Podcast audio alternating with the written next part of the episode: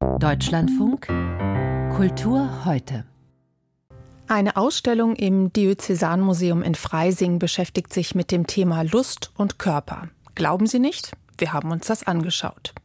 Mein Kollege Michael Köhler hat mit dem amerikanischen Schriftsteller Brad Easton Ellis über den Zustand der USA gesprochen.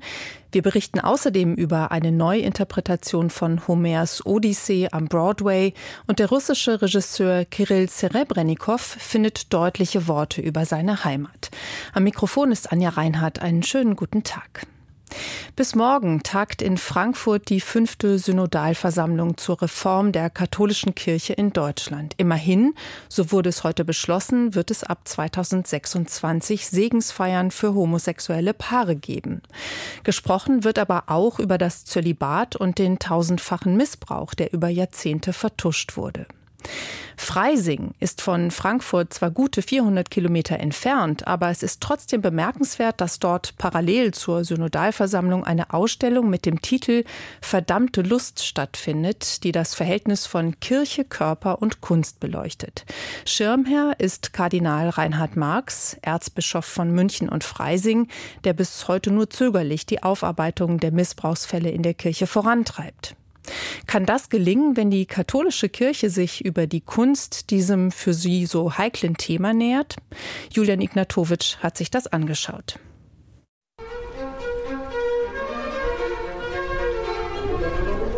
Sie tanzen, unbefangen und frei, hüpfen, fallen auf den Boden und stehen wieder auf. Menschen auf einer Theaterbühne, nackt, wie Männlein und Weiblein im Paradies, eine Videoprojektion zu Beginn der Ausstellung zeigt dieses unschuldige Schauspiel. Kurz danach sehen wir sie dann tatsächlich, die ersten beiden Menschen, wenn wir der Bibel folgen, Adam und Eva im berühmten Kupferstich von Albrecht Dürer, natürlich ohne Kleider, mit wohlgeformten Körpern. Ja, das waren paradiesische Zeiten, in denen der menschliche Körper, die Lust noch nicht verdammt, sondern auch der Kirche ganz unverdächtig waren, dann kam der Sündenfall, interpretiert vom Kirchenphilosophen Augustinus, und änderte alles, erklärt Museumsdirektor Christoph Kürzeder. Die Schuldhaftigkeit des Menschen wird ganz ursächlich dann mit der Begierde, mit der Lust in Verbindung gebracht. Und Augustinus konstruiert eben diesen Sündenfall auch dahingehend, dass überhaupt die sexuelle Begierde an sich ist Folge des Sündenfalls und damit ist das Urteil gesprochen. Das zieht sich ja durch die Kirchengeschichte. Genau diese Geschichte, eine Geschichte der Lust, des Körpers im Angesicht von Kirche und Kunst, erzählt die Ausstellung. Die Idee dazu kam von oben. Das war das einzige Mal, dass wirklich unser damaliger Generalvikar, der Peter Bär und Kardinal Marx äh, einmütig bei einem unserer schon fixe gesagt haben, Herr Kürzeder, wir, wir müssten mal Ausstellung machen zum Thema Sexualität und Kirche, damit man sich auf der Ebene auch einmal austauscht.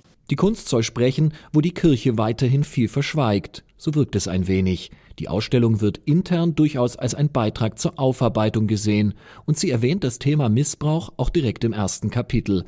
Dann aber nicht mehr. Also die Intention damals bei der Anfrage war natürlich schon, dass die aktuelle Diskussion um den Missbrauch hat ja systemische Probleme offengelegt.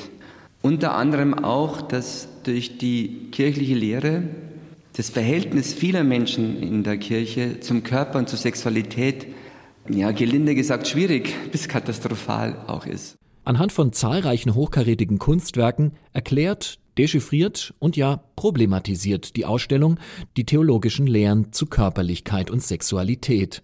Wir sehen zum Beispiel Adam und Eva als Sünder, die ihre nackten Körper schamhaft bedecken, wie im Kupferstich von Heinrich Aldegrever. Oder Jesus als reiner asketischer Gottessohn, wie im fein gearbeiteten Kruzifix, das Michelangelo zugeschrieben ist.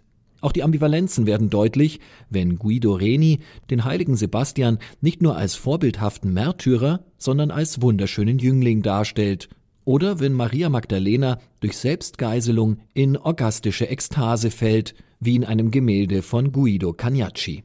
Ganz schön kompliziert diese Prüderie, so könnte man salopp schlussfolgern. Mann ist das richtige Stichwort, denn wir folgen hier natürlich immer dem Blick von Männern, auch das wird in der Ausstellung klar. Nicht nur, dass Theologen Männer sind, die darüber diskutieren und Lehre festlegen, sondern auch die Künstler, Und das wird ganz deutlich in der Ausstellung am Ende, wo endlich dann eine Künstlerin auftaucht, nämlich die Artemisia Gentileschi. Da hängt einerseits dieses sehr intensive Bild dieser Susanna, die von diesen beiden alten Männern bedrängt wird. Und genau daneben hängt ein Bild von Veronese, Paolo Veronese, und da ist es ganz anders in der Deutung. Da ist es auch frivol sogar, dieses Bild. Da ist es nicht Gewalt oder gegen eine Frau, sondern es ist, naja, es ist eigentlich schon, heute würde man sagen, ziemlich unkorrekt. Das heute ist leider genau das, was fehlt. Denn mit dem Brückenschlag zur modernen zeitgenössischen Kunst wäre es nicht nur möglich gewesen, die weibliche Perspektive wesentlich umfassender zu berücksichtigen, sondern auch einen selbstkritischen, kirchenkritischen Blick auf das Thema zu werfen. Und überhaupt, eines ist klar, die Kunst kann natürlich nicht das leisten, was die Kirche weiterhin verweigert, nämlich eine ehrliche, transparente Aufarbeitung der zahlreichen Missbrauchsfälle. Julian Ignatowitsch über die Ausstellung Verdammte Lust, Kirche, Körper, Kunst im Diözesanmuseum Freising. Aus dem Hausarrest heraus mit Fußfessel hat der russische Regisseur Kirill Serebrennikov vor viereinhalb Jahren Mozarts Oper Così fan tutte in Zürich inszeniert. Mittlerweile lebt er in Berlin und probt das Stück nun für die komische Oper, wo Così fan tutte ein Verwirrspiel um Liebe und Betrügereien morgen Premiere hat. Dazwischen liegen der Beginn des Ukraine-Krieges und die Drangsalierungen Serebrennikows durch den russischen Staat, die dazu führten, dass der Regisseur vor einem Jahr das Exil in Deutschland wählte. Die Vorwürfe gegen ihn, er habe als künstlerischer Leiter des Moskauer Gogol-Zentrums Gelder veruntreut, hielt die Mehrheit der Beobachter außerhalb Russlands für fadenscheinig. Wie Kirill Serebrennikov auch mit Hilfe von Mozart die Angriffe der russischen Justiz bewältigt hat und wie er mit dem Thema Krieg in Mozarts Oper umgeht, das hat er Maria Ossowski erzählt. Er hat fast zwei Jahre auf 40 Quadratmetern gelebt und durfte im Hausarrest die Wohnung nicht verlassen. Per Zoom hat Kirill Serebrennikov 2018 Mozarts Così fan tutte für die Zürcher Oper inszeniert. Ein Geschenk, sagt er. Uh, wenn du überleben willst oder dich lebendig fühlen willst, wenn du dich erholen willst oder dich heilen willst, dann höre Mozart. Mozart ist der beste Co-Autor des Lebens, der beste Co-Träumer, der beste Freund. In diesen schrecklichen politischen Zeiten braucht man einen Ausweg. Du brauchst eine Art Pille, eine Behandlung, damit diese Bastarde dich nicht töten.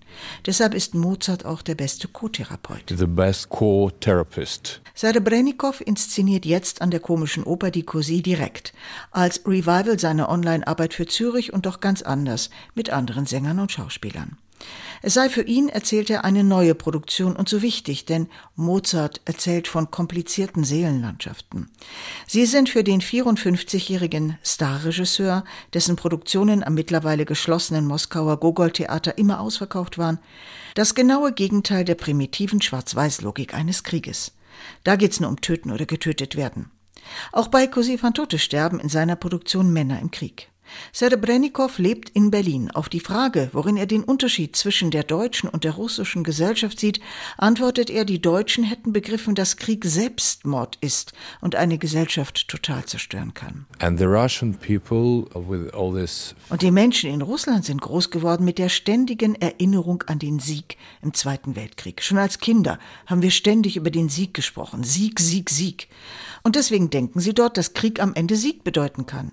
Meiner Meinung nach kann man doch nicht den Begriff Sieg benutzen, wenn 20 Millionen Russen im Zweiten Weltkrieg getötet wurden. Das ist kein Sieg. Das ist die blutige Hölle, ein Massaker. Aber die offizielle Propaganda nutzt die Ergebnisse des Zweiten Weltkrieges als Grundlage für die Einstellung, Krieg ist nicht schlecht. Und dann wächst der Nationalstolz feeling of the nation, for the nation. Serebrennikows Produktionen an verschiedenen Theatern in Russland laufen weiter, aber sein Name als Regisseur ist überall getilgt. Er lebt wie viele verfolgte russische Künstler in Deutschland und sieht hier trotz mancher Widrigkeiten auch das Positive. For all of us it's huge. Das Leben hier ist für uns alle eine riesige Herausforderung.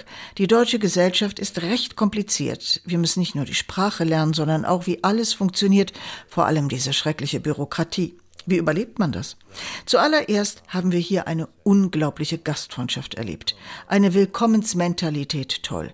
Wir fühlen uns hier nicht wie Aliens oder Leute, die nicht willkommen sind. Are like aliens or people who, who are not welcomed. Der Regisseur stammt aus Rostov am Don im Süden Russlands.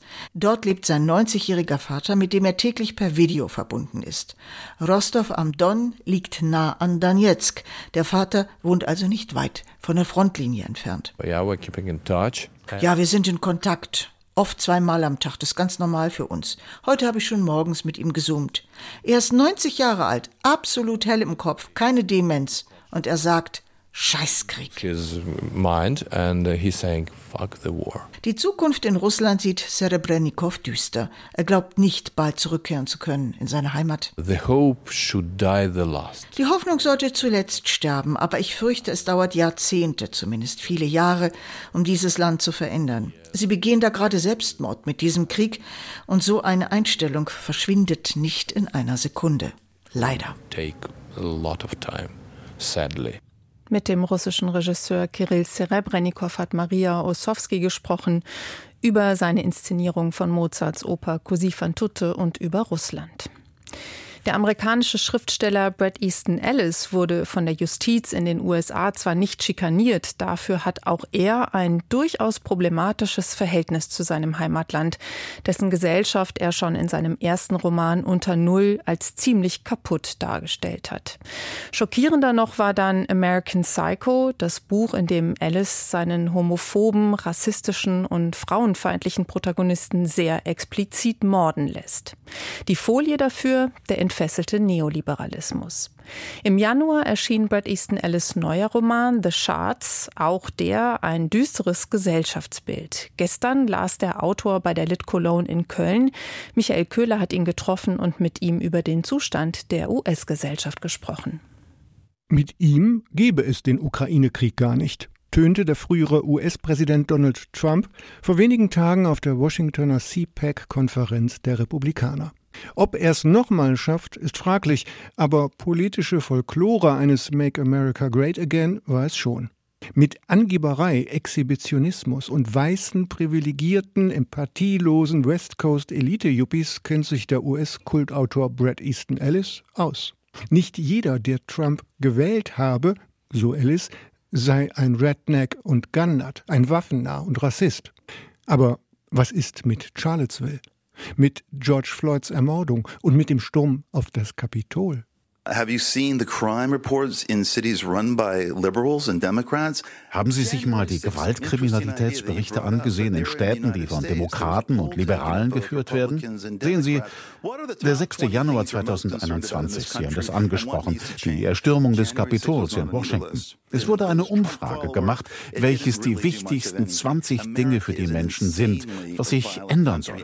Der 6. Januar war nicht dabei. Das hat nichts geändert. Es sind keine Trump-Anhänger abgesprungen. Natürlich ist Amerika verrückt und gewalttätig. Natürlich ist Waffenkontrolle ein großes Thema. Die Waffenlobby ist eine undurchdringliche Wand. Es ist epidemisch in beiden politischen Lagern.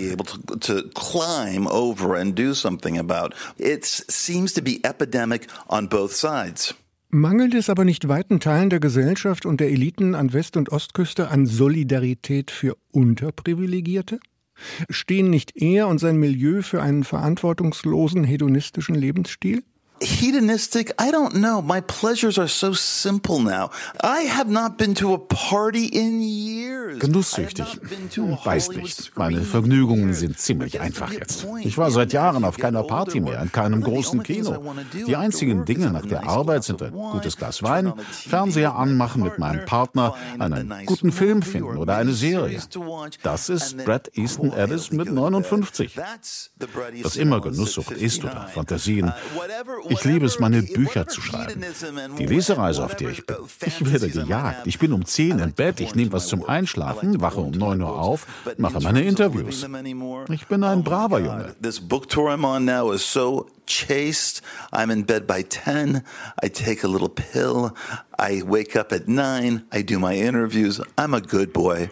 Natürlich ist Brett Easton Ellis ein privilegierter, elitärer weißer Kalifornier, der seit drei Jahrzehnten Bücher schreibt. Er komme aus einer Gegend, wo die Menschen angeberisch sind, gesehen werden wollen, im offenen Auto fahren und das Wetter eben immer gut ist. Aber ein Intellektueller nach europäischem Vorbild, ein Schriftsteller, der sich einmischt, das sei er nicht.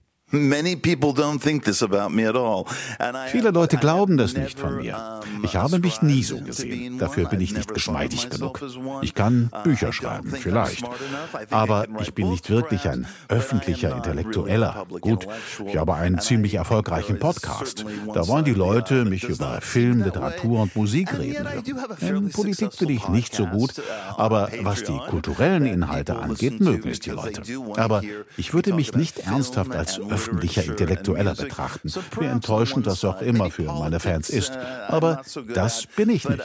in terms of the cultural content of my podcast, uh, some people might think I am, but um, I would certainly never look at myself as a public intellectual. As disappointing as that might be to some of my fans listening to this, I certainly don't think I am. Wie in seinen Romanen, die auch immer ein Stück Mock-Memoir-Literatur sind. Falsche Erinnerungen, falsche Autobiografien verwischen sich bei ihm Fact and Fiction. Nur die Literatur, sie hat die Lizenz für Fake News. Michael Köhler hat mit dem Schriftsteller Brad Easton Ellis über private Schlafrituale und Trumps Amerika gesprochen. Und wie sieht dieses Amerika aus der schwarzen Perspektive aus? Welche Spuren haben aus dieser Sicht das Massaker von Rechtsextremen in Charlottesville oder die Black Lives Matter Bewegung hinterlassen? Der Dramatiker Marcus Gardley versucht eine Deutung in seinem Stück Black Odyssey, eine Überschreibung der berühmten antiken Saga von Homer. Odysseus ist hier kein Troja-Veteran, sondern er kommt aus dem Irakkrieg. Aber auch er findet nicht zu seiner Frau und muss jede Menge Hindernisse überwinden. Andreas Roberts hat sich die Premiere von Black Odyssey, eine Produktion der Classic Stage Company in New York, für uns angesehen. Es ist schon ziemlich komisch, wenn man sich mit griechischer Mythologie auskennt und dann die Brüder Poseidon und Zeus beim Schachspiel streiten sieht. Besonders wenn Poseidon Zeus Kinder durch den Dreck zieht. Aphrodite sah eine Hure, Apollo könne nicht singen, auch wenn ein berühmtes Theater in Harlem nach ihm benannt sei, und Persephone brauche ernsthaft eine Therapie, weil sie nicht entscheiden könne, ob sie nun bei ihrer Mutter Demeter oder bei ihrem geliebten Hades sein wolle. Doch am schlimmsten sei Athene, die immer alles besser wisse, streitsüchtig und rechthaberisch sei. Vor allem, weil sie den Soldaten Ulysses beschütze, der Poseidons einzigen Sohn im Irak getötet habe. Poseidon, der hier Porsidin heißt, schwört das Leben des Helden und dessen Familie zu zerstören. Revenge is a meal served best raw. Rache sei eine Mahlzeit, die am besten roh serviert werde, sagte er und zieht aus, um als Marineoffizier Penelope die Nachricht von Ulysses Tod zu übergeben. So beginnt ein Wettlauf um Ulysses Seele, die Liebe seiner Frau und das Leben seines Sohnes Malachi. In Steve Walker Webbs schneller und einfallsreicher Inszenierung sitzt das Publikum wie in einer Arena um die Bühne, die aus einer schimmernden blauen Fläche besteht, auf der ein Boot das einzige Requisit ist. Das unglaublich wandlungsfähige neunköpfige Ensemble führt in zweieinhalb Stunden sein Publikum in einer Mischung aus Drama, Reality-TV und Parodie mit 70er Jahre Glamour einmal in den Tartarus, den tiefsten Teil der Unterwelt und zurück. Aus den Sirenen werden die Soul-Sängerinnen Diana Ross, Tina Turner und James Brown in herrlich kitschig blauen Glitzerkostümen. Aus dem blinden Seher Tiresias wird Mr. Superfly im Afro-Look, Goldkette und Sonnenbrille und Hexe Kirke versucht Ulysses mit einem sehr komischen Monolog zu verführen, der aus der Beschreibung von Soul-Food-Rezepten besteht. Doch bei all dem Spaß findet das Stück auch immer wieder zu einem ernsten Ton zurück, zum Beispiel wenn der vom Krieg im Irak traumatisierte Ulysses sich in Harlem einer Gehirnoperation unterziehen muss. Während der Narkose betritt er den Tartarus, das Totenreich der alten Griechen. Der Ort ist völlig überschwemmt, nur Dächer ragen aus dem Wasser heraus, auf denen Menschen sitzen, die seit Jahren auf die Hilfe der amerikanischen Regierung warten. New Orleans nach dem Wirbelsturm Katrina lässt grüßen. Auf einem Dach pfeift Emmett Till, auf einem anderen Trayvon Martin, auf einem dritten die Scottsboro Boys, alles traurig berühmte Opfer rassistischer Gewalt. Die Millionen von ertrunkenen Sklaven auf dem Weg nach Amerika kann Ulysses im trüben Wasser nur ahnen. Es sind diese abrupten Wechsel in Black Odyssey, die das Stück so attraktiv machen. So auch, wenn Ulysses Sohn Malachi beim Schwarzfahren in der U-Bahn erwischt und von zwei schwarzen Polizisten mit gezogener Waffe gestellt wird. Sekundenlange Stille. Der schreckliche Tod von Tyre Nichols in Memphis kommt in den Sinn. Er war im Januar nach einer Verkehrskontrolle von fünf schwarzen Polizisten zu Tode geprügelt worden. Die Reaktionen des überwiegend schwarzen Publikums erzählen vom Schock dieser Bilder. Die Idee, Homers Odyssee als Vorlage für ein Stück über die Geschichte der afroamerikanischen Community zu verwenden, ist nicht neu. Man denke zuletzt an Susan Laurie Parks Father Comes Home from the Wars. Im Zentrum stehen dabei immer Menschen, die sich an ihre und die Geschichte ihrer Vorfahren erinnern müssen, um in die Zukunft blicken zu können. Doch in Black Odyssey besteht Geschichte aus mehr als historischen Einzelheiten. Sie besteht aus dem kulturellen Reichtum einer Gruppe, ihrer Musik, ihren Rezepten, ihrem Humor, ihren Göttern und ihrem Leid. Am Ende findet Ulysses seine Erinnerung und seine Familie wieder und erkennt seine Schuld am Tod des jungen Mannes im Irak an. Zeus kann seinen Bruder Poseidon beschwichtigen und Athene endlich wieder in den Olymp zurückkehren. Markus Gardley gelingt mit seiner Adaption eine große epische Reise durch 400 Jahre afroamerikanischer Kulturgeschichte, die unmissverständlich im Heute ankommt. Ein Stück, das sicher auch am Broadway sein Publikum finden würde. Andreas Roberts über, über Black Odyssey, ein Stück von Markus Gardley, das zurzeit am Broadway in New York gezeigt wird. Jörg Biesler hat die Kulturmeldung und da geht es unter anderem um einen Namensstreit in Osnabrück. Und der schon, läuft schon seit Jahren. Es geht um den Namen eines neuen Lernorts zum Nationalsozialismus, der im Herbst eröffnet werden soll. Er wird Teil des Museumsquartiers sein und untergebracht in der Villa Schlicker. Die war Parteizentrale der NSDAP in Osnabrück. Da man sich in der Kommunalpolitik nicht auf einen Namen einigen konnte, bat man den wissenschaftlichen Beirat des Lernorts um Vorschläge. Der empfahl, den Hauptnamen Villa Schlicker um einen Untertitel zu ergänzen. Entweder Forum Erinnerungskultur und Zeitgeschichte oder What about Karlmeier? Denn die CDU in Osnabrück will die Villa Schlicker in Hans-Karlmeier-Forum umbenennen. Karlmeier soll als NS-Jurist Juden vor der Ermordung bewahrt haben, war aber auch NS-Rassenreferent in den Niederlanden und damit am Holocaust beteiligt. Grüne und SPD sprechen sich für den Untertitel Forum Erinnerungskultur und Zeitgeschichte aus. Der Streit geht weiter. Alfons Kenkmann von der Universität Leipzig leitet den Beirat. Dass man in Osnabrück seit Jahren zu keiner Entscheidung kommt, kritisierte er in NDR Info. Da habe ich eigentlich relativ wenig Verständnis für. Und sagen wir mal, außerhalb von Osnabrück ist das natürlich mittlerweile auch ein Problem unter Wissenschaftlern, dass man nicht mal nachvollziehen kann, dass in Osnabrück eine Runde nach der anderen gedreht wird. Und das ist natürlich auch ein Problem für die wissenschaftliche Beratung selbst. Jetzt sind diese beiden Vorschläge gemacht worden und jetzt kann die Politik entscheiden. Und ich denke, das muss sie dann auch. Und äh, wir haben jetzt ganz andere Aufgaben. Wir wollen ja diese Ausstellung weiter beratend in ihrer Konzeption begleiten und die soll ja im Herbst eröffnet werden. Streit um den Namen für einen Lernort zur NS-Geschichte in Osnabrück. In Naumburg tut man sich leichter mit einem neuen Kulturort. Es geht aber auch nicht um die NS-Geschichte, sondern ums Mittelalter. Das UNESCO-Welterbe Naumburger Dom, der ist im 13. Jahrhundert gebaut worden, bekommt ein Besucherzentrum. Für rund 11,4 Millionen Euro wird das Kuriengebäude aus dem 16. Jahrhundert umgebaut und eine mehrsprachige Dauerausstellung eingerichtet. Auch die historische Gartenanlage soll wiederhergestellt und für Besucher zugänglich sein. Vorgesehen sind neben Obstbäumen auch Weinreben so war das mal. Der Naumburger Dom ist seit 2018 Kulturerbe. Zuletzt hatte es Diskussionen gegeben, ob er auch Welterbe bleibt, als das Domkapitel nämlich im vergangenen Jahr einen Altar von Lukas nach dem Älteren im Westchor des Doms wieder aufstellte, ergänzt um Teile des modernen Malers Michael Triegel. Die kanadische Tänzerin Lynn Seymour ist gestorben, im Alter von 83 Jahren. Sie war eine der charismatischen Tänzerinnen der 70er Jahre, prima Ballerina an der Deutschen Oper in Berlin und Ende der 70er Jahre Ballettdirektorin in München.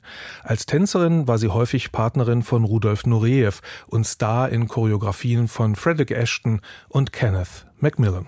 Das waren die Kulturmeldungen mit Jörg Biesler. Mehr zu den Ermittlungen nach dem Amoklauf in Hamburg gleich in den Informationen am Abend mit Maria Grunwald. Am Mikrofon dieser Sendung verabschiedet sich Anja Reinhardt. Danke für Ihr Interesse und noch einen schönen Freitagabend.